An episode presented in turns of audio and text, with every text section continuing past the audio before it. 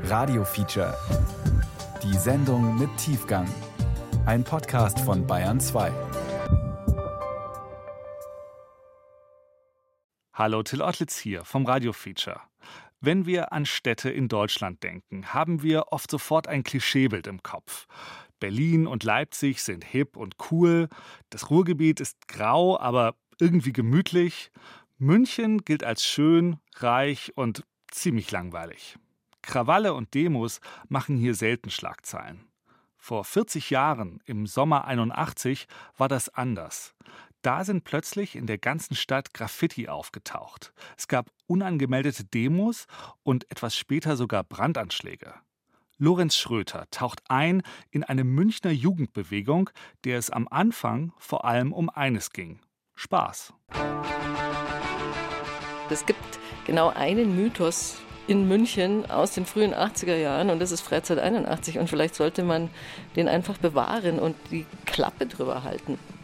Print the Legend. Wir stehen hier vom Polizeipräsidium München in der Edstraße. Mir ist dieses Gebäude sehr bekannt. Schon allein von damals äh, aus den Freizeit 81 Tagen. Hm, das waren schon einige Male. Ich habe es nicht gezählt, aber es kann schon sein, dass es so um die zehn Mal war.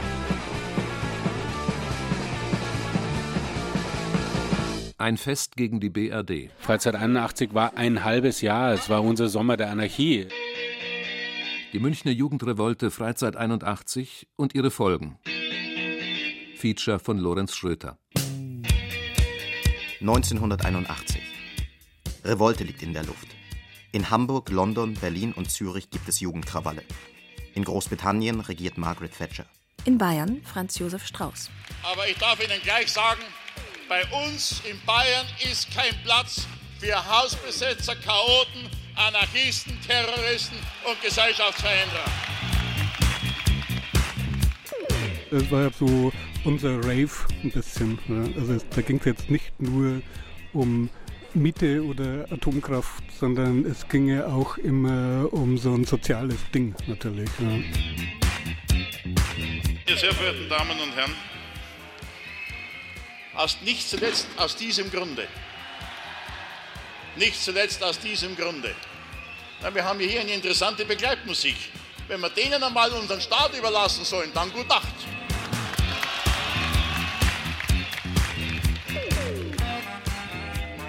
Die Demos waren teilweise auch sehr lustig, weil da liefen immer ganz hübsche Mädels rum und ja, man kam halt sehr schnell in Kontakt. Also das war auch, auch so ein Ding, warum wir auf die Demonstrationen gegangen sind. Es war auch ein bisschen Happening. Ja.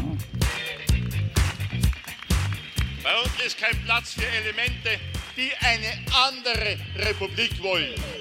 Ich bin mir hier mit dem Innenminister völlig einig. Bei uns gibt es keine Hausbesetzung, die einen Tag überlebt.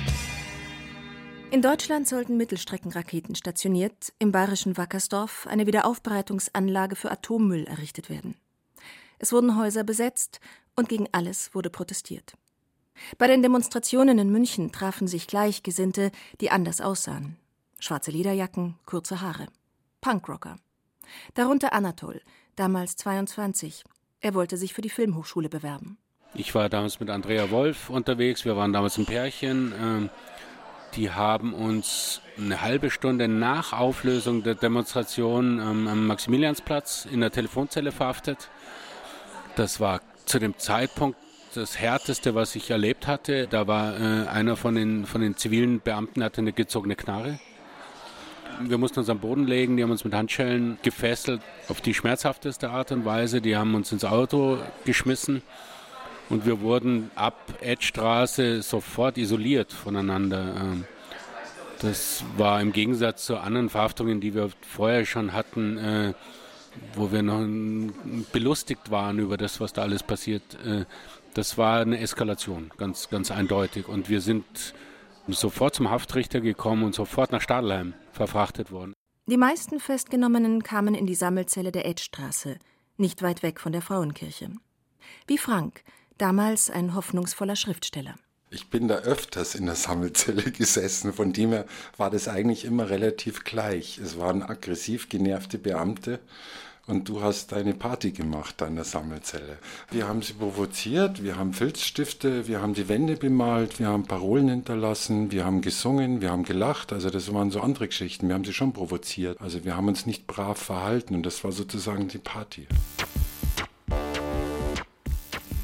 Es war wie ein Verlies, also wie ein Kerker im Endeffekt. Also da waren Holzpritschen, die an der Wand befestigt waren. Man hatte tagsüber keine Matratze und es hat dann natürlich gestunken. Und wenn man in einem großen Raum mit mehreren Leuten war, musste man sich halt auch die Toiletten, die offen drin standen, auch teilen. Das heißt also, wenn, wenn man irgendwie Notdurft verrichten musste, musste man das vor allen Leuten machen. Ich stehe auf unangemeldete Demos mit Richtungswechsel und Tempo, wo uns niemand packen konnte. War doch auch geil, wo an der Spitze der Zivilbulle von Maskierten verjagt wurde. Und wie ihm sein verächtliches Grinsen in den Arsch rutschte und der fettwabernd um die Ecke raste. Bilder, die die Welt bewegten. Toll. Ich kann mich immer noch krank lachen. Aus dem Fernsehen Freizeit 81. Reinhard, damals 15, jobbte als Hausmeister in einem alternativen Café.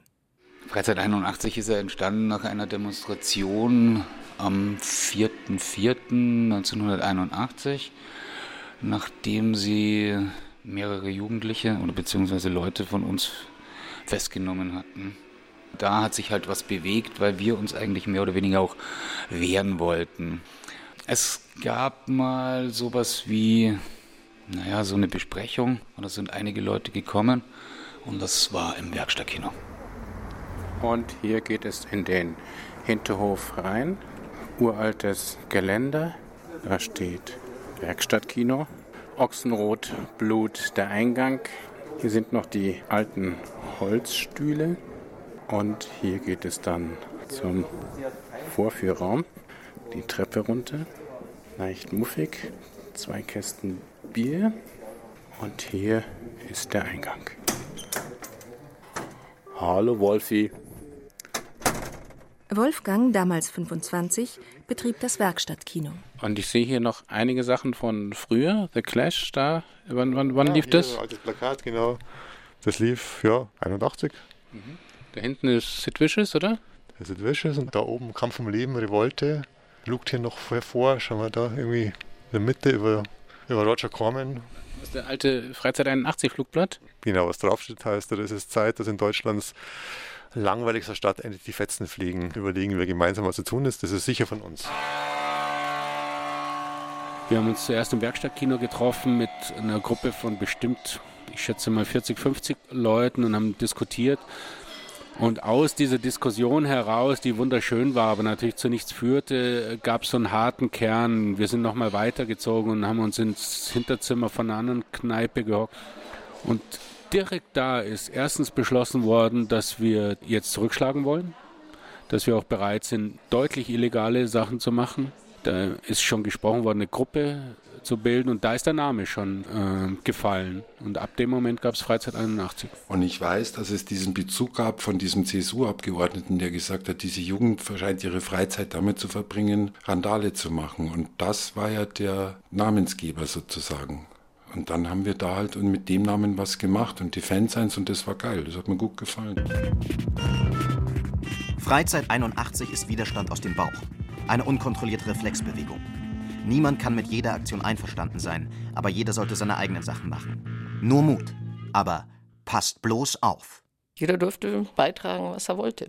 Das waren jetzt auch nicht Texte, also das war eigentlich keine Lesezeitschrift, sondern das war eine Anschauzeitschrift. Da war ziemlich viel, waren ziemlich viel Bilder und Grafik und damals hat man ja auch gerne kopiert. Das war ja was Neues, vergrößern, verkleinern, aus dem Kontext reißen und neu zusammensetzen. Darf oder Raff? Oh baby, I tell you, it's only Liebeskummer entweder die Zeilen oder die Textblöcke einzeln ausgeschnitten, auf Papier geklebt und so war eigentlich jede Seite sowieso eine Collage, weil du musstest sie aus Einzelteilen zusammensetzen.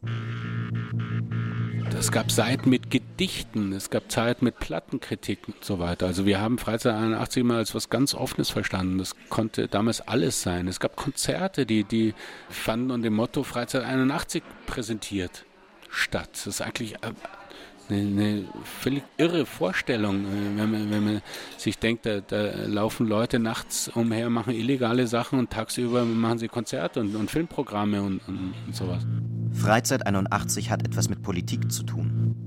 So gesehen war ich schon vor der Freizeit politisiert, weil ich ja schon über diese RAF-Geschichten, das ganze Zeug, was da abgelaufen ist, weißt schon Hochsicherheitstrakt, Hungerstreik, diese ganzen Geschichten. Mit dem NATO-Doppelbeschluss nahm das Ganze einfach auch noch einmal Geschwindigkeit auf, weil viele sagten, das ist eine Art Kriegserklärung. Und dann kam natürlich die Anti-AKW-Bewegung, die sich dann in Bayern über die 80er Jahre zum Wackersdorf-Widerstand fortsetzte. Dazwischen sehr wohl auch kleinere Sachen, die untergegangen sind, zum Beispiel Memmingen, SS-Totenkopftreffen, wo die Punk-Fraktion aus Frankfurt auflief und die Münchner.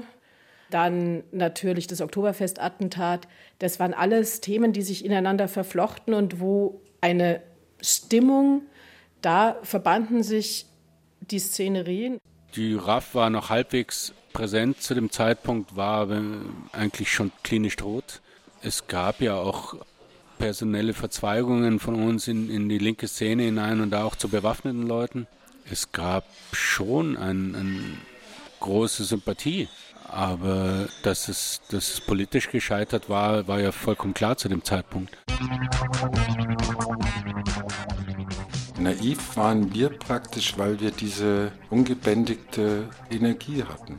So blöd es jetzt klingt, weil wir ja destruktive Aktionen gemacht haben. Also Sachbeschädigung, also, aber eigentlich hatten wir eine sehr positive Energie. Wir haben zu der Generation vorher gesagt, es ist wurscht, wir lachen trotzdem.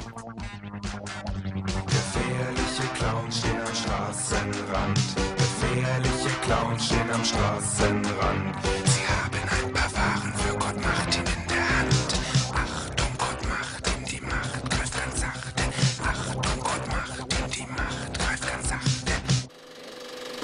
zu zehn wahrscheinlich oder sind wir rumgefahren mit zwei Autos, glaube ich auch, waren zwei Autos.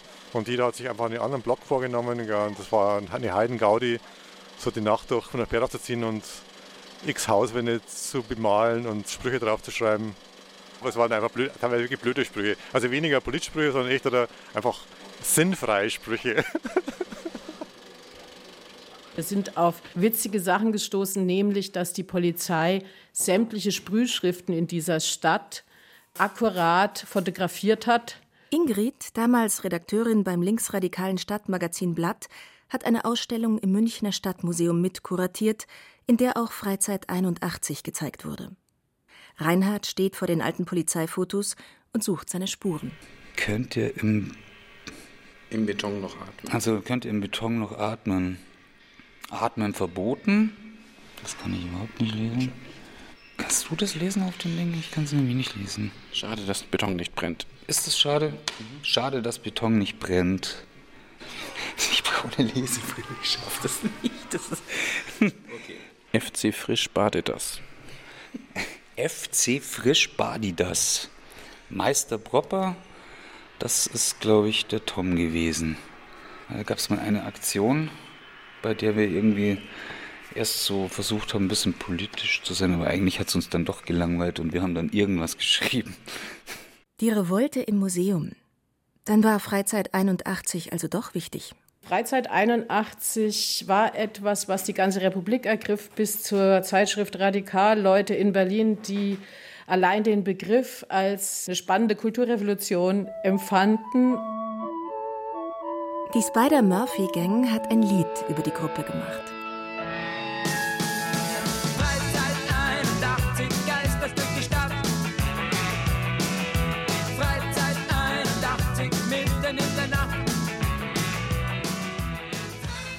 Wir waren die Nachfolgegeneration der 68er, die kulturell natürlich einiges erreicht haben. Die Revolution haben sie verpasst. Die richteten sich alle längst, längst ein in ihrem, in ihrem Dasein und wir wollten rebellieren. Wir haben das aber gemacht in einer Zeit, wo, wo Utopien eigentlich überhaupt keine Rolle mehr spielten. Das war uns auch absolut bewusst. Es ging ja nicht darum, was Neues aufzubauen. Wir haben ja immer gesagt, der Zustand der Revolte ist allein das Ziel. Bayern oder München war nicht immer CSU. Also es gibt auch eine, eine revolutionäre Tradition. Räterepublik in, in München haben wir immer groß auf unsere Fahnen äh, geschrieben. Die 68er haben einige Schwerpunkte in, in München gehabt. Oder vor 68 die Schwabinger Krawalle. Das sind alles Dinge, die wir damals äh, schon bewusst mit uns getragen haben. Die herrschenden Kräfte der BRD haben uns nun auch in der Südmetropole München den Krieg erklärt. Den könnt ihr haben. Aber wir haben unsere eigenen Spielregeln. Was Widerstand ist, weiß ich nicht. Aber wir haben die besseren Leute. Aus dem Fernsehen Freizeit 81. In den Auswirkungen hat es mit Sicherheit mit Politik zu tun gehabt. Wie wir persönlich strukturiert waren, wir haben uns nie wirklich als Teil der Politik gesehen. Natürlich waren wir irgendwie links. Es gab bei uns auch Leute, die äh, dabei, die fundiert Politik machen konnten, aber es gab auch junge Punkrocker dabei, die mit Politik so erstmal nichts am Hut haben wollten, die zurückschlagen wollten. Basta. Ich bin im Heim aufgewachsen.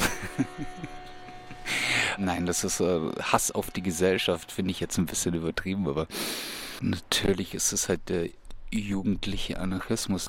Ja, diese Autorität, die einen eigentlich immer ständig, also um einen herum war, das hat mir halt nicht gepasst und da war ich relativ früh rebellisch. Schon im Heim, ja. Unsere Wut darf nicht kampflos sterben. Ich will mich einfach nicht ängstlich in meinem Zimmer verkriechen und warten, dass plötzlich alle sieben vor mir stehen, wie uns in die Arme fallen, lachen. Das sind tolle Träume, klar, aber es werden ganz bestimmt nicht Wirklichkeit. Wir müssen hier and now für Sie, für uns alles aufs Spiel setzen. Und mich turnt's auch immer noch gewaltig an, mit einer ganzen wilden Horde durch die Straßen zu wetzen. Eines Nachts sind Reinhard und sein bester Freund Tom unterwegs. Es war schon immer irgendwie so, so ein Plan, dieses Ding. Das war ebenerdig und es war wie so ein Kiosk im Endeffekt. Also wir wollten da keinen umbringen oder sowas. Es war einfach nur, wir wollten da einen Molotow-Cocktail vor die Tür setzen. Das heißt also quasi da reinschmeißen. Also nicht rein in das Ding, sondern so, dass halt die Tür mehr oder weniger brennen würde und die mal ein bisschen in Panik geraten. Ich meine, die haben auch Hinterausgänge und so weiter. Es war nicht so, dass wir da irgendwie die ernsthaft, also umlegen wollten wir sie nicht. Also nicht Raff-Manier oder sowas.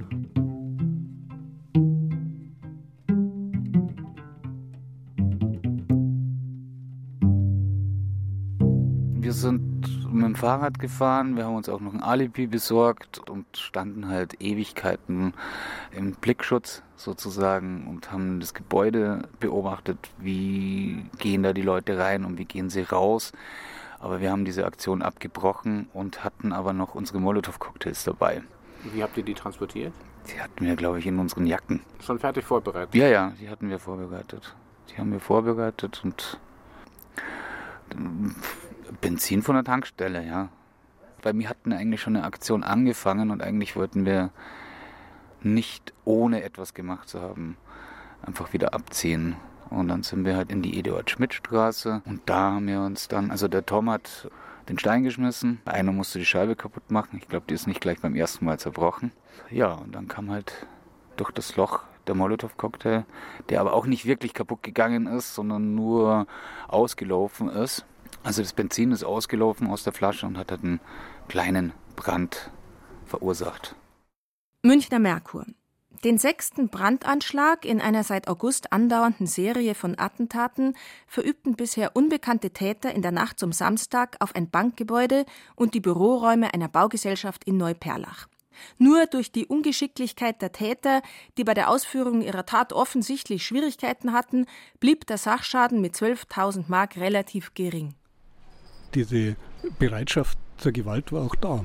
Am wenigsten wurde ja über konkrete Dinge gesprochen. Letztlich waren immer alle überrascht, was unter dem Namen passiert ist.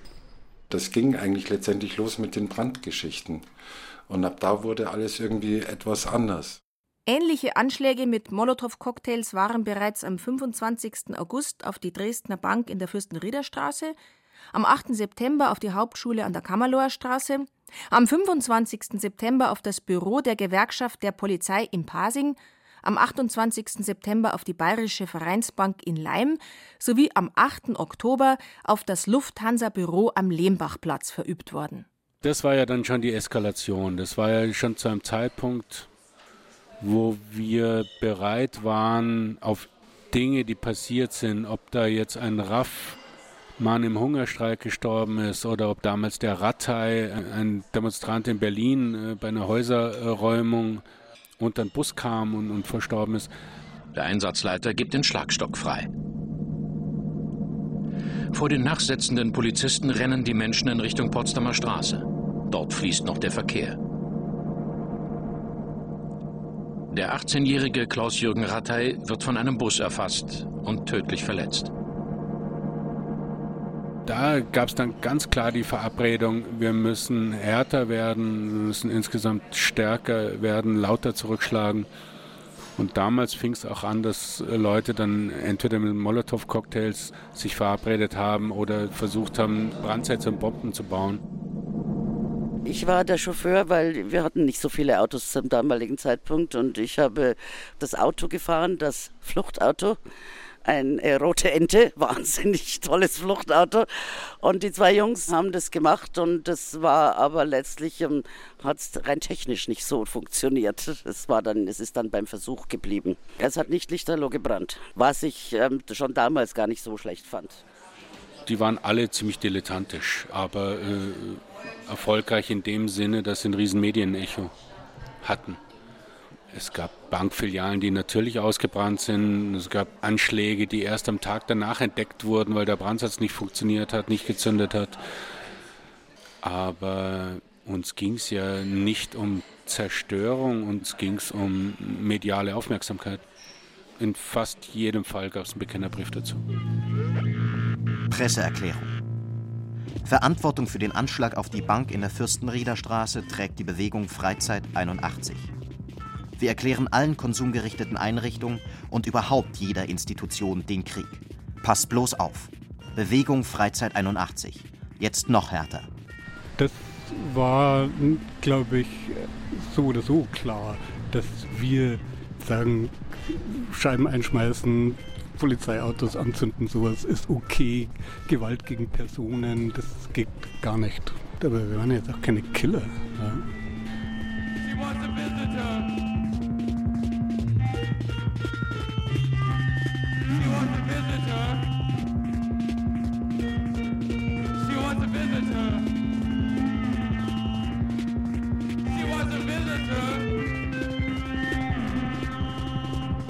Gab einen Verräter in der Gruppe. Bernhard, genannt Knallhart. 17 Jahre, Punkrocker wie die anderen. Wir hatten in, in einem engeren Kreis jemand, auf den wir hätten nie hereinfallen dürfen. Er war eigentlich eine Problemperson von Anfang an. Du musst sowieso immer vorsichtig sein bei Leuten, die zu hart und zu aggressiv an die Sache rangehen, weil diese Spitzen brechen sehr leicht ab. Und das war genau so ein Typ. Der hatte auch noch, wir wussten das, einen Vater als Polizeibeamten der Vater hat irgendwann mal bei ihm einen, einen Stapel von Freizeit 81 Heften gefunden, die er noch verteilen sollte oder verkaufen sollte oder was auch immer. Und der ist halt in einer Nacht in Polizeigewahrsam in der Edstraße so durch den Mangel genommen worden, dass er jeden Namen verraten hat. Und der wusste relativ viel, viel Bescheid über das, was passiert. Da kam irgendwann dazu und war so ein junger Kerl, hat den Anatol, den Wolfi, den Pralli, der hat die alle bewundert. Er hat sie wirklich bewundert. Und ich habe ihn aber nie als, als wirklich als Freizeit 81 empfunden, den Knallhart.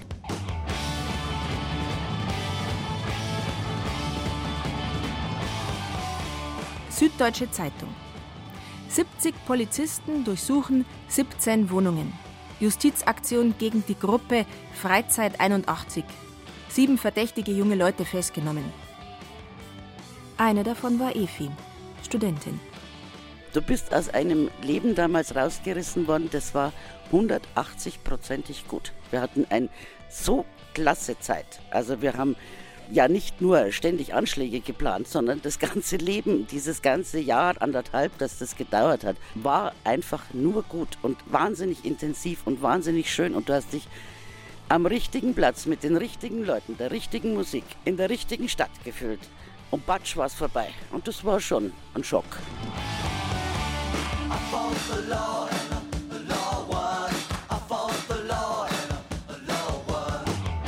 Indianer gegen Cowboy.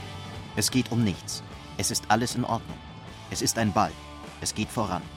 Wir haben keine Zeit mehr. Wir warten auf euch. Alles ist erlaubt, nichts ist wahr. Wir wollen nichts und noch viel mehr. Narrenfreiheit für Häuptling Herbert. Wird Herbert den perfiden Trick des weißen Mannes durchschauen? Wird es der jungen Squaw gelingen, aus dem brennenden Dorf zu fliehen? Ob die Indianer doch noch kommen?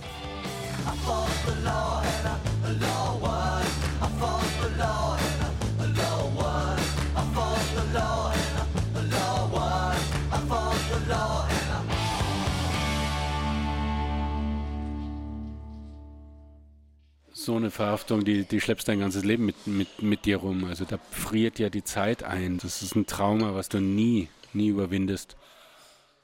Der Anatol und ich hatten die Nacht vorher durchgemacht und mir die Haare gefärbt und dies und das getan.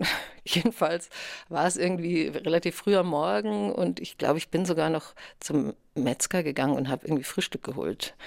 Das variiert so ein bisschen in den Erzählungen. So Doris, damals Studentin. Es war an einem Morgen, als in der Wohnung, ich war mit meiner Freundin im Bett, es äh, klingelte und wir wussten nicht, wer da kommt, machen die Tür auf und da stehen da gleich zwei Bullen vor dir und sagen, sie haben Hausdurchsuchungsbefehl, dürfen wir reinschauen. Und wir fühlten uns damals erst extrem stark, wahnsinnig selbstbewusst und cool genug, weil wir der Meinung waren, das kann gar niemand wissen, was wir da so gemacht haben.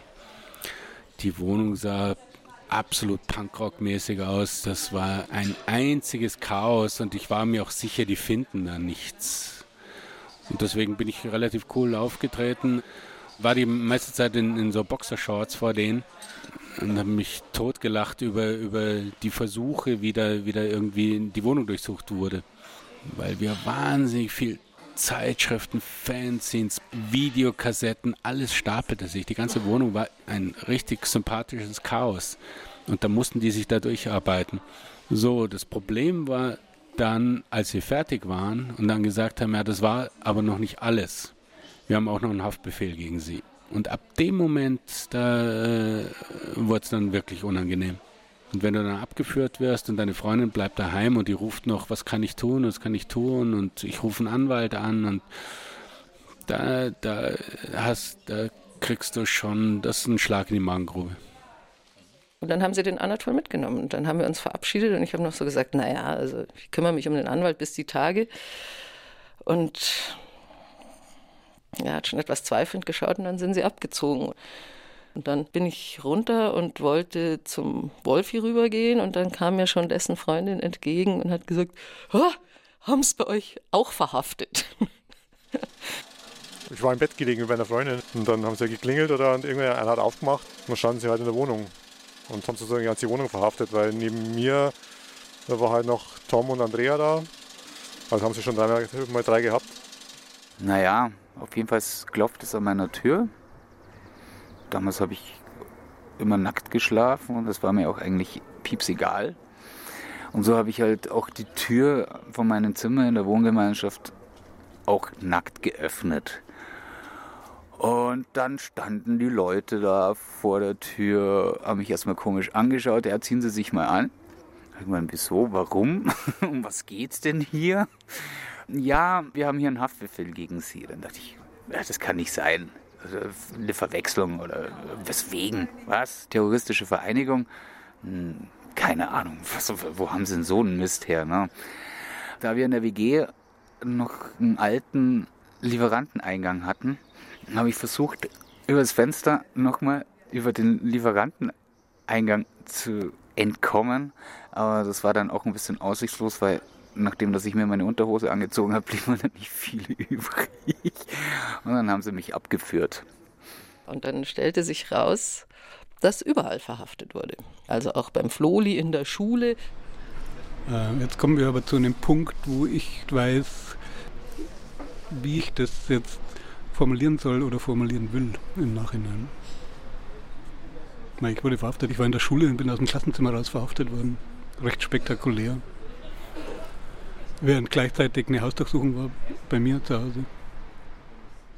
Die haben uns aber sofort isoliert und es hieß sofort Terrorismusverdacht.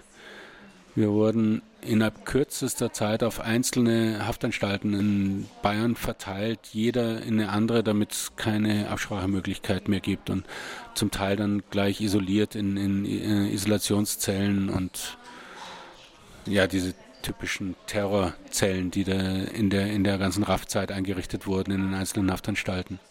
Es folgen mehrere Monate Untersuchungshaft. Das bedeutet Einzelhaft, selten Hofgang. Die wenigsten können oder wollen darüber reden. Wie war es im Gefängnis? Das ist keine gute Frage.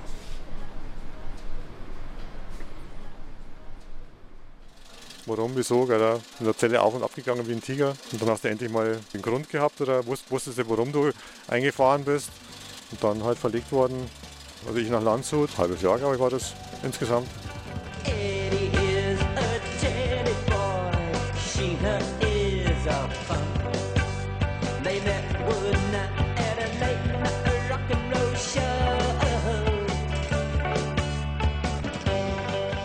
Die blonde Andrea? Ich war jetzt speziell bei diesen Aktionen nicht dabei, weil ich das halt irgendwie doof fand. Also albern. Nicht, dass ich irgendwie das jetzt äh, doof fand, weil es illegal war. Damit hat das nichts zu tun, sondern ich fand diese Aktionen sinnlos.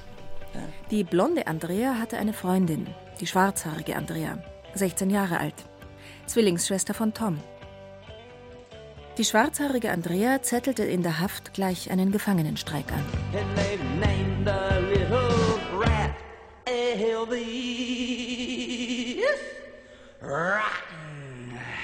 One, two, three, four.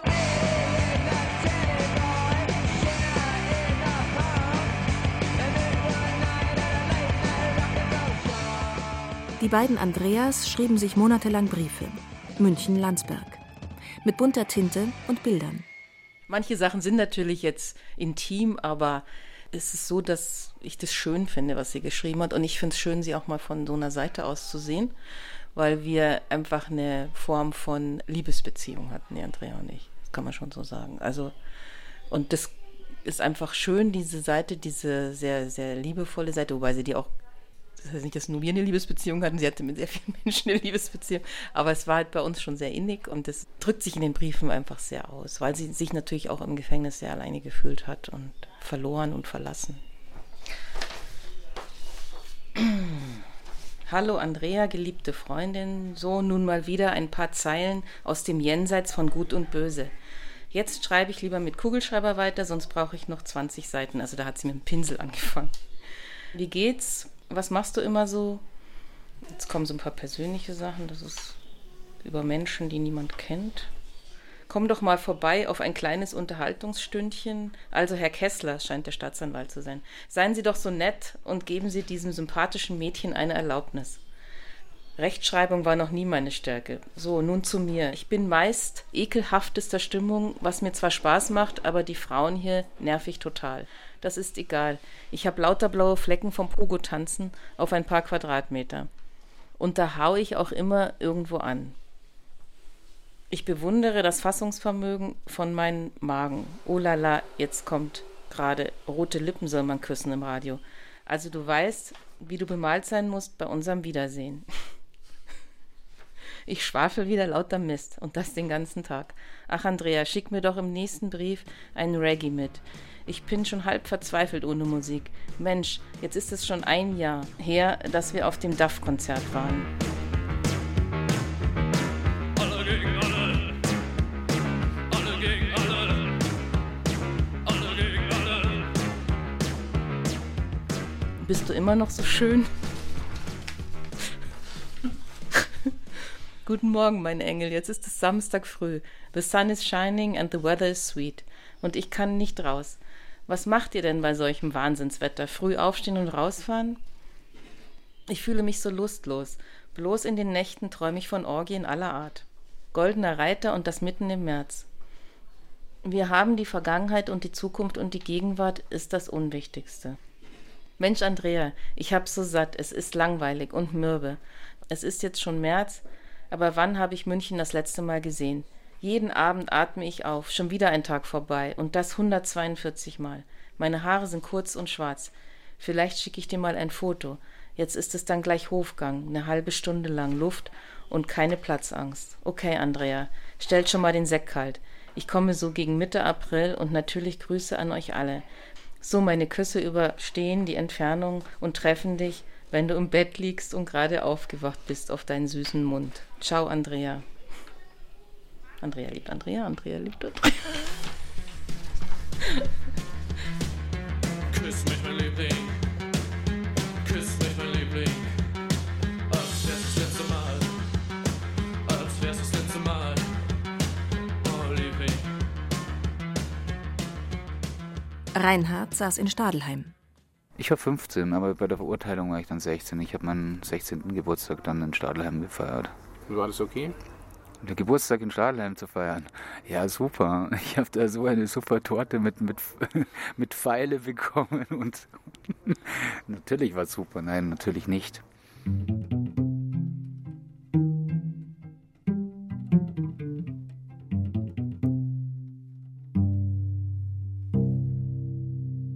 Dadurch, dass es in München verhandelt wurde, wurde auch jeder dann nach München verlegt, nach Stadelheim. Und immer wenn irgendjemand von uns kam, war natürlich Verdunklungsgefahr. Dann haben sie mich dann irgendwie immer in den miesesten Trakt untergebracht. Das war halt dann nicht mehr schön. Und so war, glaube ich, auch mein Geburtstag.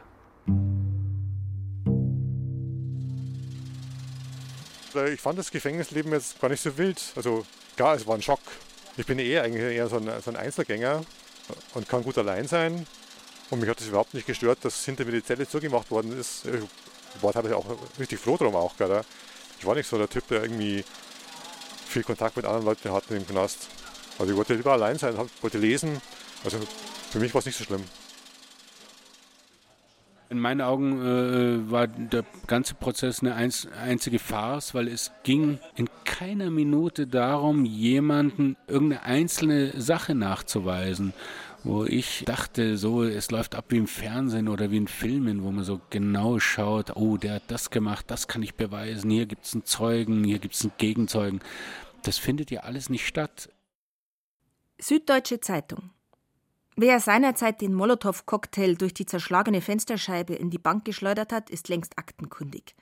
Der 17-jährige Bernhard Z., Sohn eines Kriminalbeamten, wurde als Täter überführt und hat ein volles Geständnis abgelegt. Die Rolle von Knallert ist mir auch nicht ganz klar. Könnte klassisch sein als Agent-Provokateur, der dann schon da eigentlich schon vielleicht gebucht war und schon Infos weitergegeben hat und letztendlich dafür gesorgt hat, dass sich das Ganze in so eine Ebene entwickle, wo sie dann auch so zugreifen können. Weil sonst hätten sie ja Schwierigkeiten gehabt. Da wären ja nur Einzeltäter rumgelaufen, dann hätten sie mich halt beim Sprühen erwischt. Das ist da eine Vereinigung. Meine, die größte Dummheit war da Brandanschläge auf Häuser zu machen, wo halt Leute drin wohnen. Also halt, wo man gedacht hat, es wohnt niemand drin, aber bist du ja nie so ganz sicher. Und sowas kann natürlich ins Auge gehen. Also das war im Nachhinein oder schlecht. Eindeutig. Aber mei, da hat man halt keine, sich keine Gedanken gemacht oder war einfach zu blauäugig. Freizeit 81 ist gewaltlos oder militant. Legal oder illegal. Ängstlich oder stark.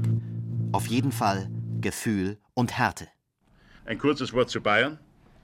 Wir sind der Meinung, dass Rechtsbrüche verhindert, abgestellt und wenn sie begangen worden sind, auch strafrechtlich verfolgt werden müssen.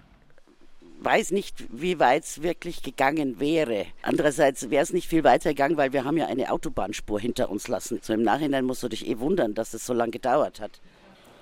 Ja, ich habe mich im Nachhinein immer gefragt, warum es eigentlich so spät erst aufkam und warum es eigentlich durch einen dummen Zufall aufkam. Ich halte die Ermittlungsbehörden nicht, nicht schlau genug. Die haben das, das Ganze nicht richtig durchdrungen. Die wussten, dass Freizeit 81 ging. Das stand ja auch an jeder Hauswand in, in München.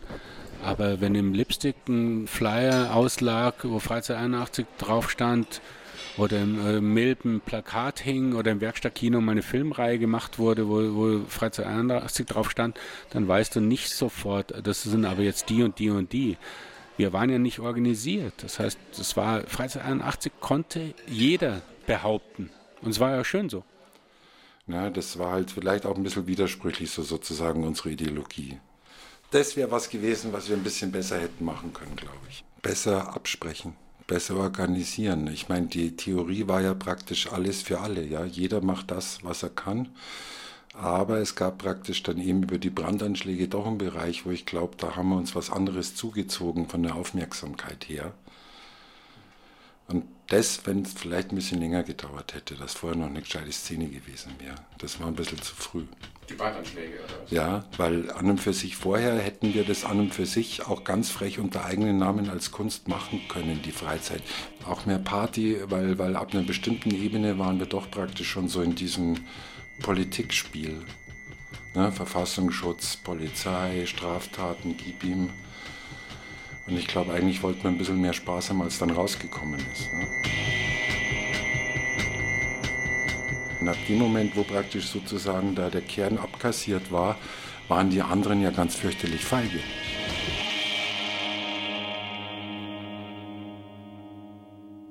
Die Geschichte hat sie zusammengeschweißt. Jeder ist seines Weges gegangen. Alle treffen sich immer wieder. Frank, komm rein.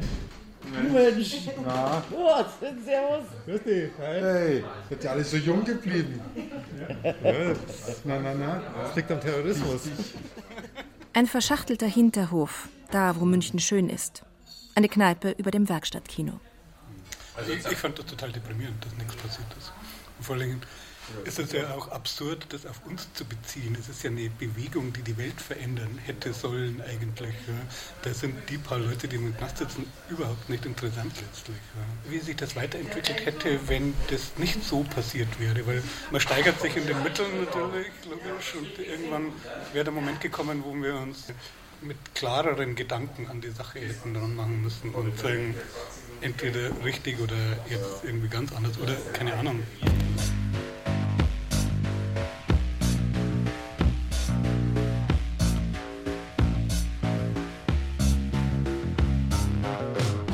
Die Zeit, nachdem wir rausgekommen sind, war aber auch eine komplett andere als davor. Also davor hatte man das Gefühl, es kocht irgendwie, es brodelt, es passiert immer irgendwas. Das war danach vorbei.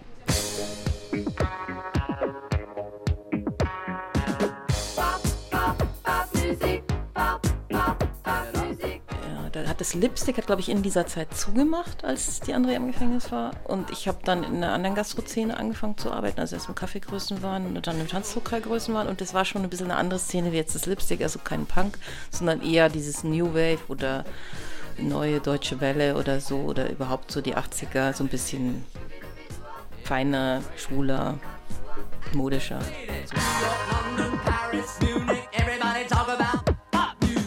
Wir wollten einen Gangsterfilm machen. Das war Super 8. Einmal in einer Kiesgrube. Eine ganz berühmte Szene, wo die Mädchengang, irgendwie werden, es werden praktisch alle erschossen, bis auf die Andrea. Und die Andrea hat überlebt und fuhr auf dem Motorrad in den Sonnenuntergang.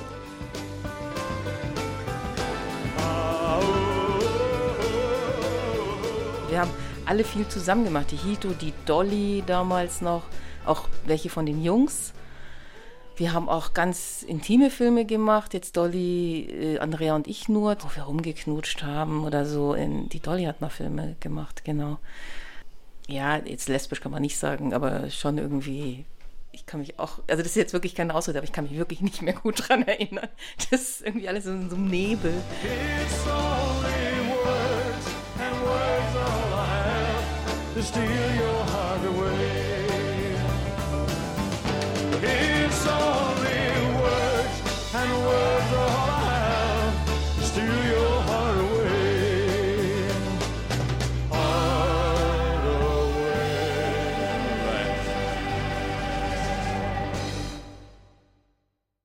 Nach fünf Monaten Untersuchungshaft wurden die 15- bis 18-Jährigen zu Bewährungsstrafen verurteilt und aus der Einzelhaft entlassen. Die Volljährigen bekamen teilweise mehrjährige Haftstrafen. Bei den rund zwölf Brandanschlägen wurde niemand verletzt. Tom sprang 1984 durch ein Fenster und starb mit 18 Jahren. Seine Zwillingsschwester, die schwarzhaarige Andrea, zog nach Frankfurt. Gegen sie wurde wegen eines RAF-Anschlags ermittelt. Dann schloss sie sich der kurdischen PKK an und wurde von türkischen Milizen ermordet. Der Europäische Gerichtshof für Menschenrechte verurteilte die Türkei, weil es nie eine ernsthafte Untersuchung des Vorfalls gegeben habe.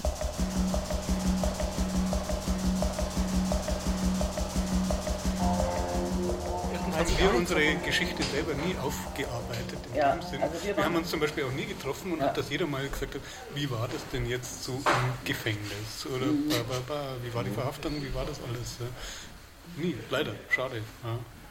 Und aber, dass wir danach nochmal die Idee gehabt hätten, das fortzusetzen, das wäre wär sowieso absurd gewesen, weil wir ja unter totaler Beobachtung standen. Erstens war dieses Prinzip damit gegessen ja, und ein Schritt oder zwei Schritte weiter zu gehen, das wollte gar keiner von uns letztlich, also außer die Andrea. Das hat sich dann auch entfremdet, weil Andrea natürlich einen, einen so radikalen Schritt gegangen ist, den ich nicht nachvollziehen konnte. Nach Frankfurt zu gehen und im RAF-Umfeld äh, zu agieren, das war jetzt nicht mein Weg. Das war für mich eben nicht dieses Freisein. Und irgendwann habe ich sie dann aus den Augen verloren, als ich dann gehört habe, sie kämpft auf Seiten der Kurden, war es mir dann ganz fremd alles. Erst nachdem der Tom sich umgebracht hat.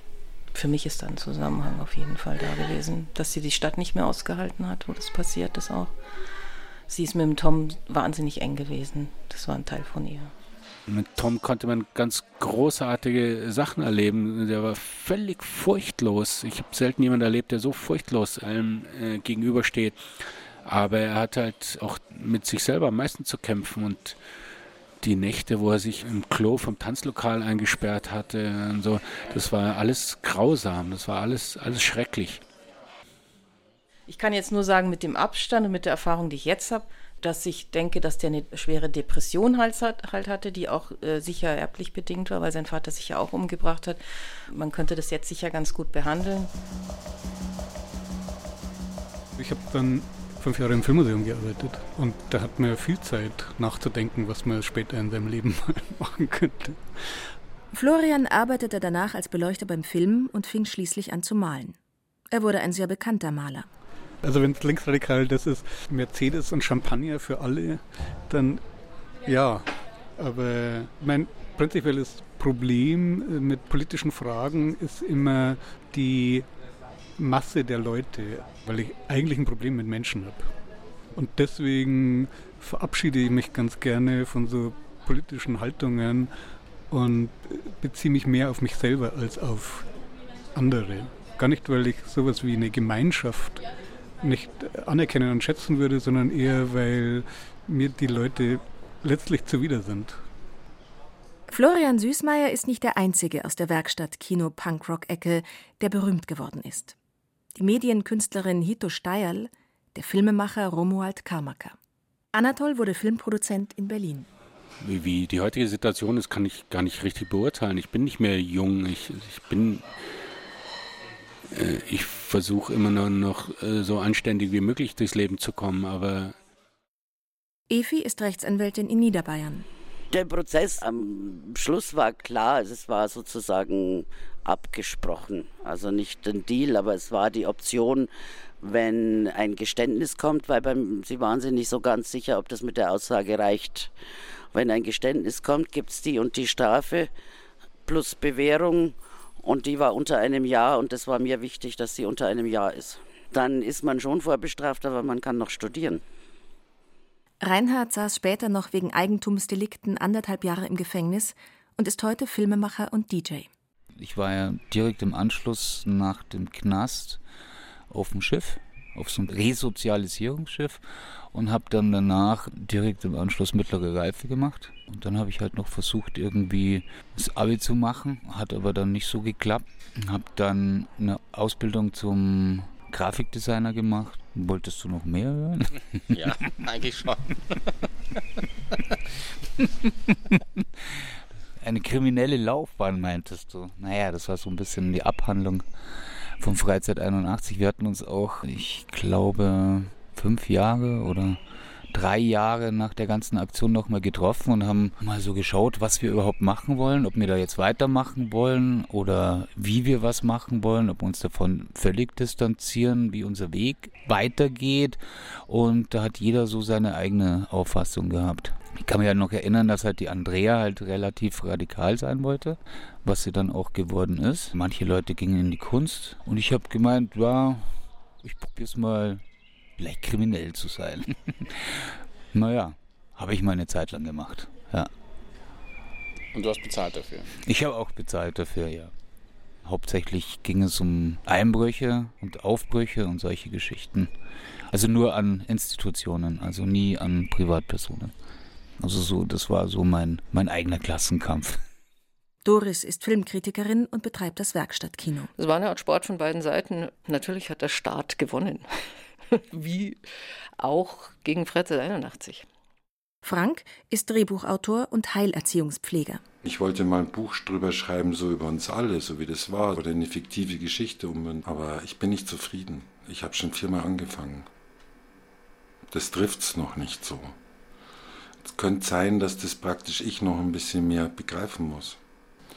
Ich hatte schon das Gefühl, dass wir schon Kultureinfluss hatten. Da wäre schon noch was gegangen.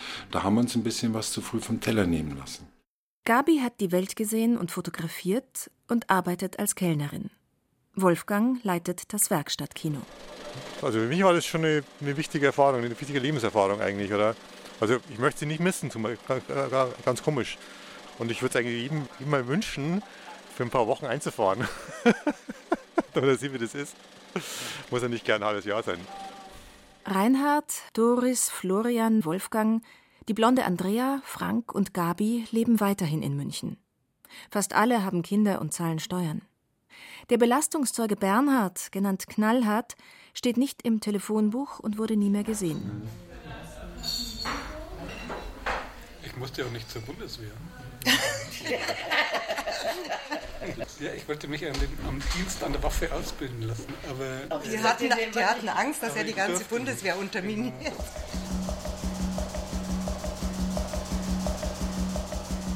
Also wir erinnern uns.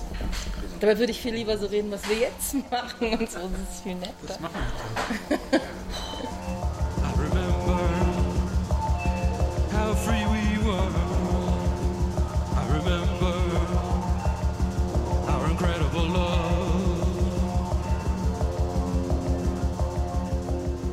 Ein Fest gegen die BRD.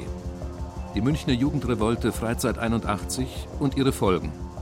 Feature von Lorenz Schröter. Seit einer gemeinsamen Nacht in der Sammelzelle nach Punkerkrawallen mit den Protagonisten der Sendung befreundet. Es sprachen Susanne Schröder und Franz Petzold. Ton und Technik Susanne Harasim. Regie der Autor, Redaktion Ulrike Ebenbeck. Eine Produktion der Featureabteilung des Bayerischen Rundfunks 2013.